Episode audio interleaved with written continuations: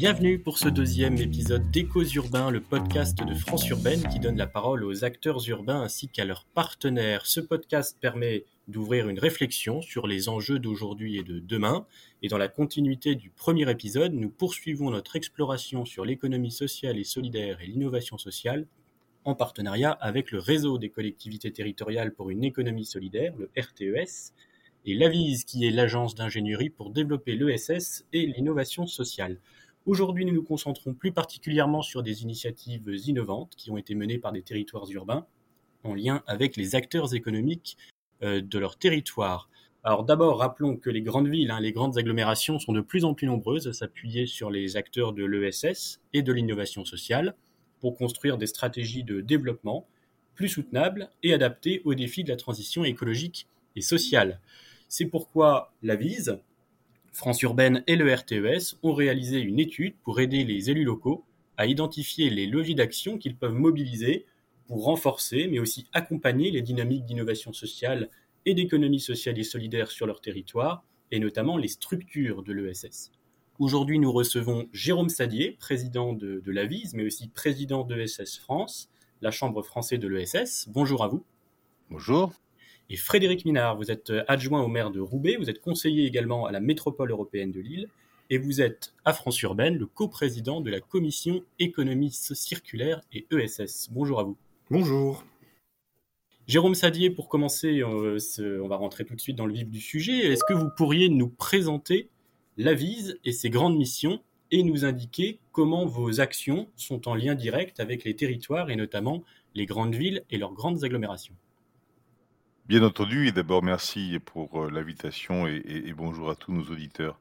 En fait, la Vise aura bientôt 20 euh, ans et en 20 ans, évidemment, elle a beaucoup évolué.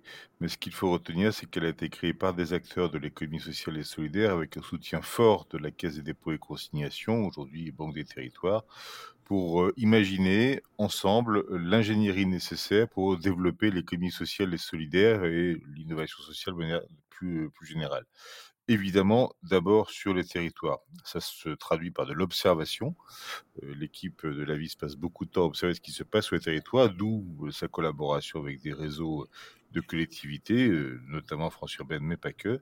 Et ensuite d'essayer d'imaginer de l'ingénierie d'accès libre qui permettra ensuite aux, accompagnateurs sur le territoire, qu'ils ce soit des collectivités, mais aussi des réseaux d'accompagnateurs privés, pour euh, développer les initiatives des acteurs de l'économie euh, sociale euh, et solidaire, considérant que les stratégies dans le domaine qui nous concerne de développement territorial doivent reposer sur les acteurs eux-mêmes et, adresser un certain nombre de sujets innovants. Et c'est l'objet de l'étude que nous avons menée avec le RTES et France Urbaine, que de distinguer au moins quatre dimensions, mais il y en aurait d'autres bien évidemment, l'économie circulaire, l'alimentation, l'habitat et le numérique responsable et solidaire. Merci à vous, Frédéric Minard. Donc, on, l'a dit, hein, vous êtes coprésident de la commission économie euh, circulaire et ESS euh, de France Urbaine, aux côtés d'Emeline Baum, qui était notre invitée pour le premier podcast, qui est donc euh, vice-présidente à la métropole de, Lyon. comment est fait le lien entre acteurs publics et acteurs de l'ESS dans les travaux de cette commission bah, La question, elle est, elle est excellente parce que euh, France Urbaine, c'est une association d'élus de collectivités, les, grandes villes et les agglomérations. Et rien ne serait pire que de vouloir faire le bonheur des acteurs de l'ESS sans les acteurs de l'ESS. Euh, pour être précis avec vous, dans les commissions participent les élus euh, des, membres de France Urbaine, les techniciens, les services, mais pas forcément les, acteurs eux-mêmes. Et pour autant, euh, on a le souhait d'être pertinent et, d'apporter vraiment quelque chose. Donc comment est-ce qu'on comment est-ce qu'on fait? Bah, D'une part, j'aurais la modestie, la fausse modestie de croire que les élus d'un territoire sont peut-être les meilleurs connaisseurs de leur territoire sur le sujet qui les occupe. Et quand on est euh, adjoint, vice-président d'une communauté urbaine ou d'une grande ville à l'ESS, on est en contact permanent avec les acteurs de l'ESS, on connaît leurs projets, on connaît leurs difficultés, ils s'adressent à nous en permanence. Donc déjà, par notre métier d'élu, on, a ce lien direct. Et puis, comme on n'a pas la science infuse et qu'on ne peut pas non plus faire intervenir tous les acteurs eux-mêmes, bah, on s'adresse, comme il est classique, à des associations professionnelles, à des, associations, à des associations spécialisées. Donc la VIS qui est là aujourd'hui, le RTES qui est un réseau un peu différent, ESS France, les canaux, que sais-je encore. Et tout l'intérêt, voilà, c'est d'avoir cette diversité de points de vue qu'on fait plutôt nous, euh, donc dont on, s'alimente plutôt par le biais de, d'associations représentatives qu'on voilà, qu'on mixe avec notre connaissance des acteurs de notre territoire pour essayer de déterminer euh, une position, une stratégie, un point de vue des grandes agglomérations de France. Justement, vous, parlez de, définir une stratégie. Dans l'étude réalisée donc par France Urbaine, l'AVIS et le RTES, euh, de mémoire, sept leviers d'action ont été identifiés hein, pour permettre aux collectivités de, créer, mais aussi de, soutenir un écosystème qui participe à un développement urbain responsable d'un point de vue à la fois euh, économique, social et environnemental. Est-ce que vous pourriez nous rappeler euh, rapidement ces, sept leviers, Frédéric Minard? Oui, je vais essayer de ne pas faire un effet d'énumération, mais la question qu'on s'est posée, c'est si euh, je suis un, nouvel élu sur le sujet et que je souhaite renforcer l'action de ma collectivité sur, euh, sur l'ESS, quels sont les leviers qui sont à ma disposition? Alors, Le premier levier, c'est d'accompagner l'écosystème de, de, l'ESS et, et de le financer. On parle par exemple d'incubateurs, de, pépinières, de, mettre en visibilité des projets. Après, euh, il y a aussi le soutien direct à l'ESS, et c'est peut-être un point, un point extrêmement important. Les, subventions des collectivités territoriales pour les projets de l'ESS, lancer des appels à projets. On est aussi là pour soutenir les, euh, les dynamiques de, de coopération territoriale alors je ne voudrais pas rentrer dans les acronymes euh, qui vont peut-être perdre euh, les auditeurs, mais les PTCE, les pôles territoriaux de, coopération économique, sont des objets euh, que, que, les membres de France Urbaine peuvent, peuvent soutenir. On a aussi une responsabilité peut-être un peu plus à moyen terme sur la recherche et développement social, sur l'appui, l'appui à l'innovation, l'appui à la recherche universitaire. Il y a 10 chaires dédiées à l'ESS en France et très souvent les, métropoles et les agglos soutiennent des, des chaires ESS. Un sujet qu'on oublie parfois, ce sont les achats des collectivités publiques, la commande publique. Et comment est-ce que, enfin, une partie importante, on parle de plus de 100 milliards d'euros d'achats chaque année euh, en France, comment est-ce que ces achats publics peuvent euh, se faire de manière plus favorable pour l'économie sociale et solidaire? Et puis enfin, il peut revenir, il revient souvent euh, sur un territoire, euh, aux agglomérations, euh, aux métropoles, d'animer la dynamique locale et de, sensibiliser tant le grand public que les, entreprises à l'ESS, et ça peut passer par le biais d'événements, de rencontres. Donc voilà, très rapidement brosser les, leviers d'action qu'ont les, les, métropoles et, les, grandes agglos de France sur le sujet. Vous en avez parlé, effectivement, la commande publique hein, qui aujourd'hui prend une place euh, très, très importante. Hein. Je, rappelle juste hein, que France Urbaine a créé un groupe de travail sur ce sujet de la commande publique et des, achats publics, parce que c'est vraiment au cœur euh, de l'activité de nos, grands territoires urbains et absolument stratégique dans euh, les stratégies qui doivent être mises en place maintenant sur les territoires. Jérôme Sadier, je rappelle, vous êtes le président de, de, de.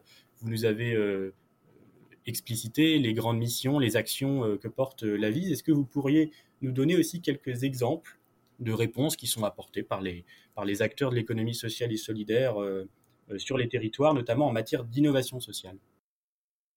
Bah, évidemment, il y en a des centaines, voire des milliers, donc je vais me contenter d'illustrer les quatre thématiques que j'ai évoquées tout à l'heure dans mon premier propos. En, matière d'économie circulaire, par exemple, on, voit qu'il y a aujourd'hui un, foisonnement d'initiatives. Il y a aussi des obligations nouvelles qui résultent de la loi AGEC, mais qu'il faut mettre en œuvre derrière. Et ce qui nous semble intéressant aujourd'hui, c'est de constater que nous pouvons euh, acteurs de l'ESS, avec le soutien, voire même à l'initiative des collectivités euh, territoriales, organiser de réelles filières intégrées qui vont euh, de la collecte de déchets ou de choses devenues inutiles pour leurs propriétaires jusqu'à leur valorisation, leur réemploi. en matière d'alimentation, on, on, sait bien que nous avons besoin de changer de modèle de production et de consommation. Cela passe bien évidemment par une évolution de la filière agroalimentaire. Il y a des initiatives tout à fait intéressantes de, fermes ressources qui permettent d'organiser cette transition agri-écologique. De faire évidemment de la production, le plus souvent bio bien évidemment, mais aussi de faire de l'insertion professionnelle ou encore de faire de l'éducation populaire, parce que il faut constater aussi que rien ne se fera sans le changement des comportements et, et, organiser sur, sur, la durée. En matière d'habitat durable, nous avons aussi affaire à des initiatives passionnantes, notamment sur la maîtrise du foncier avec les foncières solidaires, des formes d'habitat coopératif, notamment pour des personnes qui choisissent à, l'arrivée à la retraite de s'organiser différemment et de le faire avec la plupart du temps des amis, mais aussi des initiatives en matière de maîtrise de l'énergie, de conception de l'écohabitat, euh, etc.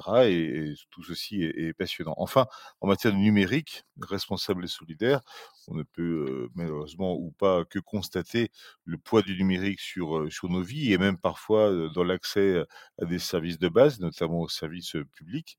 Et nous avons encore une grande partie de la population qui soit n'est pas équipée, soit n'est pas formée, soit n'a pas accès du fait des réseaux à, ce, à ce numérique et beaucoup d'initiatives consiste à, former, à donner accès, à, encourager aussi les changements de, comportement de la part de ceux qui maîtrisent l'accès au numérique, mais qu'ils doivent autant que possible, comment dire, employer ce numérique dans des conditions aussi solidaires que possible.